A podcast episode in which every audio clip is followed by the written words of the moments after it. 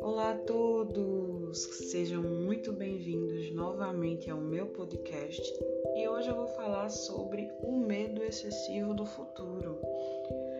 Quando se tem ansiedade, um dos principais sintomas, e eu diria que é o que mais me incomoda hoje, é o medo excessivo do futuro. Durante boa parte da nossa vida, a gente escuta de pessoas próximas a nós que existe uma linha do tempo obrigatória a ser cumprida.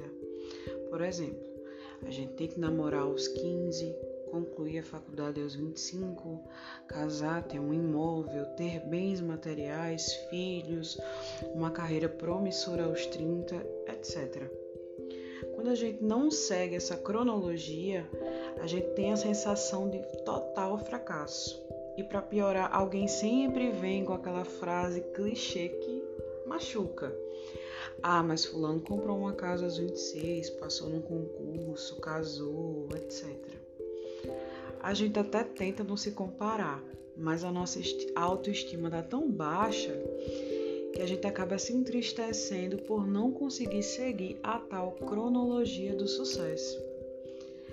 Felizmente ou infelizmente, a gente não tem controle de muita coisa. E uma das coisas que a gente não tem controle é o tempo e as suas circunstâncias. Então, se hoje você estiver com aquela sensação pesada do fracasso, Permita-se entender que cada pessoa tem um tempo determinado para cada coisa na sua vida acontecer. Se seus objetivos ainda não foram alcançados, tudo bem.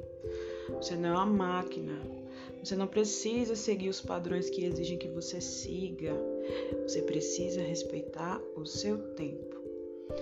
Não desista por palavras negativas. Se hoje não foi possível, amanhã vai ser.